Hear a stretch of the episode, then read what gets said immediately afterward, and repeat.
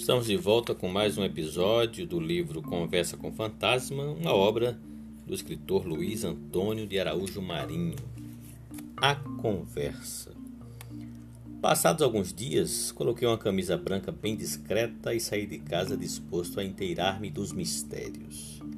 Queria ter alguma coisa concreta para provar a mim mesmo que não estava ficando doido.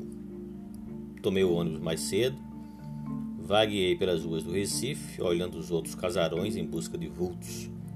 Quando chegou próxima a hora do casarão abrir, fui em sua direção. Da esquina pude ver o vulto na janela. Parecia que sabia que naquele dia eu apareceria lá. Expirei fundo e segui. Entrei no casarão, fui recebido pelo garçom, meu antigo guia. Graças a Deus, pensei comigo, né? Cumprimentei-o e entrei. Ele me seguiu com olhares de curiosidade, disse-me que o trabalhador lhe contara o que havia acontecido. Então lhe falei que tinha retornado para tentar conversar com o fantasma. Ele fitou-me e disse: O senhor tem muita coragem, viu? Eu admiro muito. Mas prometa que me contará tudo e eu facilitarei as coisas para você. Combinado. Mas só conto depois que resolver tudo, eu respondi. Né? Pedi um café e sentei-me na mesma cadeira. Quando da primeira vez, aguardei o café, o aroma era maravilhoso e após degustar o líquido da xícara, avisei que iria subir. Nem perguntei pelos trabalhadores. O garçom acenou que sim e eu segui. Ao chegar lá em cima, passei pelo espelho e não vi nada. Então fui direto ao quarto, né? Para minha surpresa, a moça estava sentada na cadeira de balanço e a mucama Luzia se posicionava ao seu lado. Parecia que me esperavam já. Puxei uma lata de tinta grande e sentei-me nela. Olhei detidamente em volta e tudo parecia bem real. Então eu indaguei: O que se passou com vocês? A moça tirou o lenço do bolso do vestido, olhou-me bem nos olhos e perguntou-me: Tens certeza do que estás fazendo?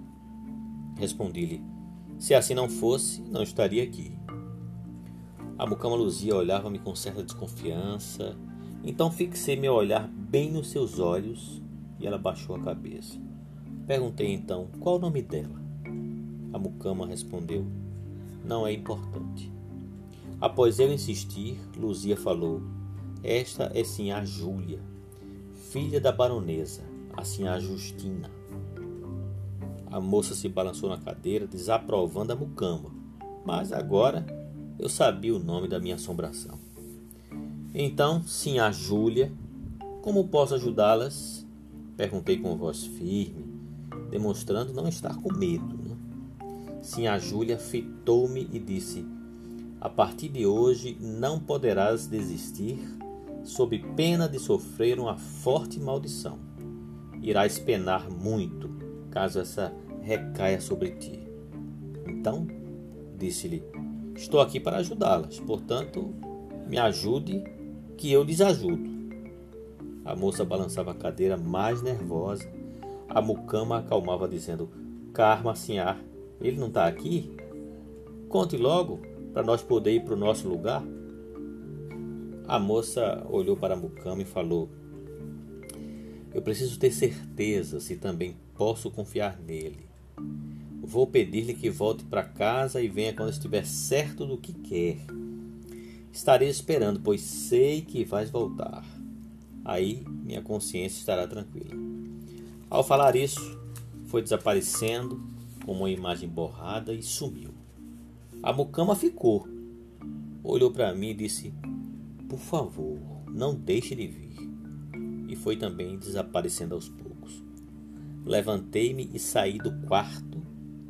Para minha surpresa, o trabalhador e seu ajudante estavam lá. O senhor me olhou com aquele sorriso e disse: Era o senhor quem estava aí? Pensei que era assombração. Respondi que ela também estava e que havia reclamado dele por causa do barulho que fazia durante a reforma. Ele deu uma risada. Desci as escadas e adentrei ao salão do térreo. Quando o garçom me viu, veio ao meu encontro e perguntou: E aí, como foi lá em cima? Não ouvimos nada aqui embaixo. De repente, os trabalhadores começaram a descer a escada dizendo: Começou tudo de novo, acho que estão bravos comigo. Ouvimos passos e uma porta bateu umas três vezes.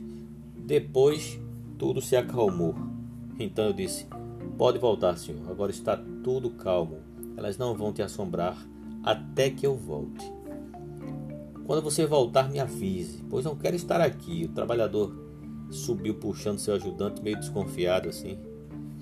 O garçom ofereceu-me uma cerveja, aceitei, ocupei uma mesa e não tive a sensação de medo. Fiquei ainda uns tempos por lá, mais uma vez paguei a conta e fui embora. Na rua, olhei para a janela e só vi um vulto pequeno acenando. Com certeza era a mucama Luzia. Voltei para casa gozando de certa tranquilidade, viu? Nessa noite, dormi sem sobressaltos.